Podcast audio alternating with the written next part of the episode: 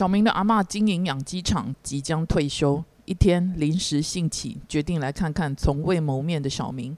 问题是，小明的隔壁邻居喂和小明阿嬷素来不交好，因为只要小明阿嬷研发出新鸡种，隔壁邻居喂连鸡头都能模仿出来，惟妙惟肖。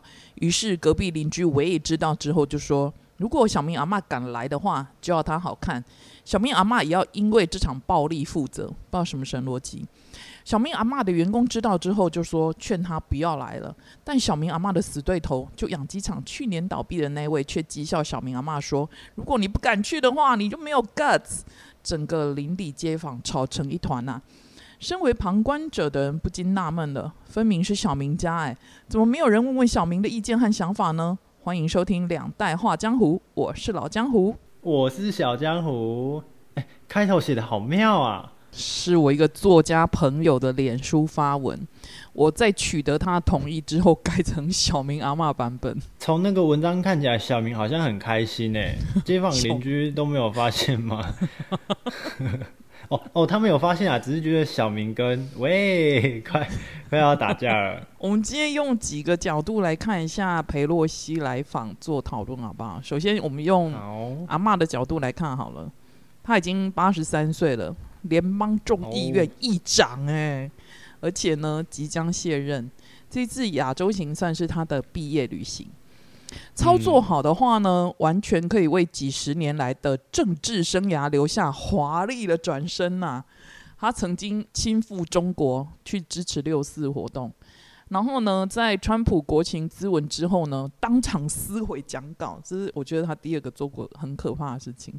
第三个就是他曾经独排众议，反对发动伊拉克战争。当然还有这次拜登表示军方不建议他出访台湾，可是佩洛西还是来了。可见他是一个十分坚持自己立场跟决定的人。说真的，他那副神情啊，我真的看不出他看不出他已经是八十几岁的长者。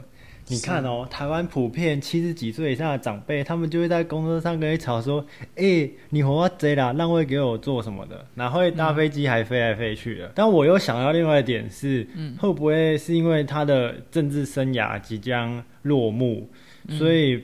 一些表现啊，跟举动都更具意义，而且也不太需要嗯负责，毕竟他要退休了嘛，所以他可以比那些比较保守啊，或者是政治生涯还很长的一些政治人物，呃，可以做的事情会有一些区别，就他们可以更勇于去尝试一些可能比较有挑战性，然后比较有话题的。活动跟行程，我是觉得他想要留下历史性的记录，诶，就虽然他不是第一个来台的，但是第二个他也要造成是最有冲击性的这样子，轰轰动一下这个世界。其实这一次的事件呢，假设我们刚才从阿妈的角度看，我们现在从美方的角度来看的话，你会发现拜登他跟他说军方不建议出访的时候，我觉得他已经讲出他心里的话了。毕竟美中政治关系紧张。两个强国的那种升高的压力，对现在的经济状况是完全没有任何好处的。可是佩洛西这趟旅程啊，逼了拜登做了选择。不过从我们这个截稿为止，美方的发言已经开始转变了，他们开始找到说法了。他们认为，假设因为佩洛西来访台，让对岸有过度的军事行为的话，那责任就是对岸的喽。感觉强国甩锅功夫都好厉害哦。可是你看哦，对岸的强大也可以从尹锡悦，就是韩国总统，他不亲自会见佩洛西就可以知道了。中国的消费强度是韩国总统要媒体自己解读的答案。嗯，而且这次佩洛西出访已经跟二十五年前有一个叫金瑞气，就是我刚才讲第一名来的那个出访台湾的时候不一样了。上次金瑞气来台湾的时候，他是先到北京，然后再到台湾的。然后那时候对岸不不管是政治、经济还是军事，跟现在相比的话，只能说现在的对岸是不可同日而语。我可以从刚刚说的继续延续来讲，可以。依现在的局势，如果你跟中国作对，就是等死。所以刚刚你说的韩国总统啊，跟美国总统在表面上拒绝或者是一些反对，我觉得有一有一点点那个感觉，就是。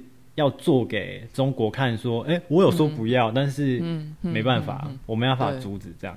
然后佩洛西是一位将退休之人嘛，我觉得他的身份确实又特殊了一点，也相对特别。啊，如果我是拜登，我一定也是会出面阻止，做做场面，做给做面子给中国看，说哦，不要去，不要去。但是这种两国之间的交流，一定是要总统来同意的嘛，对不对？一定要，嗯嗯嗯嗯，飞机一定是美美国政府出嘛，油钱也是美国政府出啊。然后你刚刚提到的经济消费，我突然想到一个我们之前都很爱吵的陆客的议题。回头看一下现在台湾社会，没有陆客，大家也是好像也没有像之前讲说什么啊很恐怖啊什么，大家都会失业什么，大家还是蛮支持自己的国内旅游什么的。所以我觉得这种状况可以解释其实经济生态，它会自己更新，不会。因为突然少了什么，就面临重大的危机，失衡终究会找到平衡。哦，哎，我们刚刚用两个角度看了，接下来我要用对岸的角度来看。因为像现在那个维 A 他们啊，在坚持清零嘛，可是疫情还是都一直不断那样子，而且他们经济现在有房市危机，然后政治面呢，秋天要举办二十大了，所以有那种压力。再加上这次佩洛西来台湾，我觉得让美中甚至对岸跟台湾的压力都升高之外，这是不容忽略的事实啊。可是你也要知道，维尼在这样子内忧外患的双重夹击之下，而且不要说中南海一直都还是暗潮汹涌，那些旧势力还是有可能卷土重来，尤其是借这种机会。所以假设他现在在位置上，你觉得他如何缓解这些经济、政治还是压力呢？我觉得是考验维尼的智慧，所以他们开始军演了。对对对对，一定要来演一下啊！开始飞弹射来射去什么的，来个震慑的效果，然后也让全世界紧张起来。但说真的啊，呃，我想问的是，维尼真的敢打吗？而且他应该要知道打了会有什么样的后果。嗯，我我觉得他应该是知道，所以他也只是军演而已。而且，如果真的要打的话，他应该也不会军演，因为军演可能也耗费油钱啊、人力什么的，然后体力、军人体力也这样白白浪费。我们再从台湾的经济角度来看好了，我觉得两岸之间的贸易跟民间交流是很频繁的。不要说什么像我们两个小老百姓都一直在看陆剧的，啊，马上不看。然后你看呢，对岸其实也都在听台湾的流行歌曲啊，然后支持台湾的艺人啊。而且台湾艺人都一直跑过去。好啦，这个这个是另外一件事情啊。音乐不分国界，好不好？对 对，音乐不分国界，这是不容否认的事实嘛。然后在面对这次事件的时候，你会发现对岸也开始实施经济面的制裁，嗯，然后网络之间也开始有攻击、有战争了。然后还有你刚才讲的共军绕台，就是共机绕台的侵扰，这一连串行为对工商界会有一定角度的影响。然后我们人民的日常生活也会有实质还是心理方面的恐惧发酵。我相信对某些人会有。然后我发现这会考验，必然是考验我们这边小英的应变之道，尤其今年是选举年。他到底应该要怎么操作？因为毕竟渴求他人对我们民主政治的认同的话，我们相对应也要付出一些代价。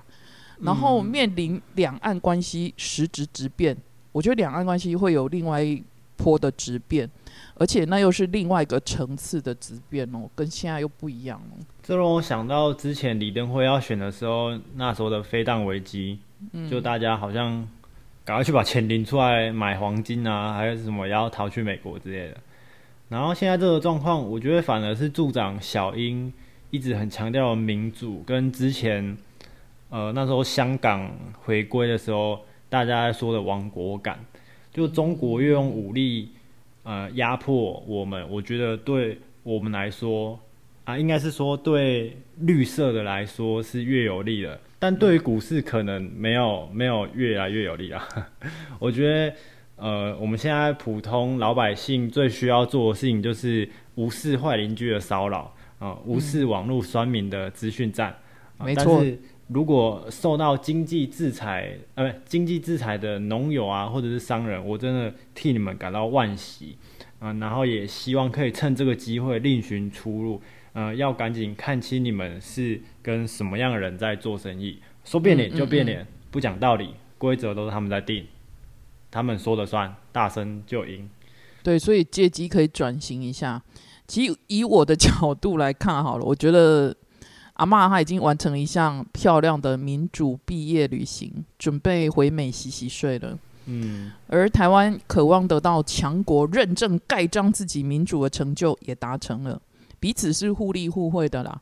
可是接下来呢，我比较偏向之前今年三月三十号那个新加坡的总理李显龙，他在美国参加智库外交研呃关系协会的时候，那个会谈他讲的一些面向，他说经济面的话，还是要尝试跟对岸合作，互赢。互惠，双赢互惠这样子。可是另外一方面，也要去思考一件事情：亚洲跟欧洲不一样，印太地区没有像北约一样的机制，有的只有一个中国的政策、台湾关系法、三个联合公报和战略模糊。所以，假设最好的方式还是维持两岸的现状。如果有任何的变化的话，一定也不要用武力或者是非和平的方式发生。我觉得在这个面向，这个李显龙总理讲的非常的好，哎，嗯，真的还蛮蛮有智慧的。台湾跟中国关系，说真的，真的是太特别了。嗯，真的真的，这个我们之前有一集也讲过，就在老大哥面前，我们真的没有任何地位可言。就以他们的视角，我们就是他们不可分割的一部分。啊！但是其他国家，他们可能有他们的立场，然后他们也有他们自己可以讲的主权，然后也有自己的经济策略，有自己在国际上的朋友，而且是可以在公开场合上大力挺你的朋友。